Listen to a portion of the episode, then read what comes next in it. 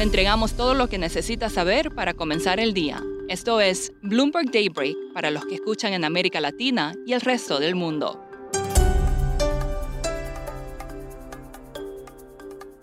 Buenos días y bienvenidos a Daybreak en español. Es martes 9 de agosto, soy Valentina Fuentes y estas son las principales noticias. Los futuros de Wall Street caen mientras los inversionistas se cuestionan si los sólidos reportes de ganancia pueden continuar a pesar de recientes decepciones. Los bonos del Tesoro también pierden a la espera del dato de inflación del miércoles. La pregunta es si el IPC llegó a su punto más alto en junio. El dólar extendió su caída. Hasta el momento, un 81% de las compañías del S&P que han reportado resultados han superado las expectativas de mercado. El petróleo oscilaba mientras los operadores monitoreaban las conversaciones nucleares entre Estados Unidos e Irán y las perspectivas de demanda en medio de una desaceleración económica. Mercados, además, atentos al dato de inflación de Brasil que tendremos en breve. En política estadounidense, el FBI allanó la residencia de Donald Trump en Florida como parte de una investigación sobre si el expresidente tomó documentos clasificados de la Casa Blanca cuando dejó el cargo. Trump describió su casa como sitiada, asaltada y ocupada. En la trama Taiwán, la isla comenzó a hacer ejercicios de artillería simulando una defensa contra una invasión que China lleva tiempo planeando, dijo el canciller de Taiwán.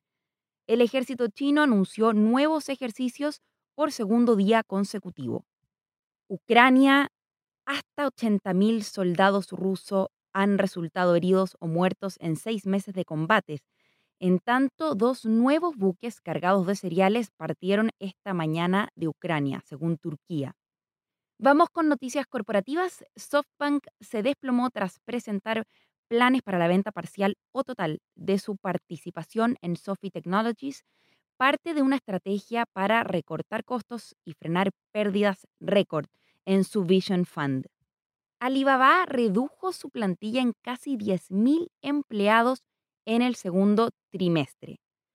América Móvil, la principal compañía de telecomunicaciones de América Latina, concluyó el proceso de escisión de sus torres de telecomunicaciones en la región para la conformación de su nuevo negocio de infraestructura llamado Sitios Latinoamérica, que cotizará en el mercado de valores mexicano.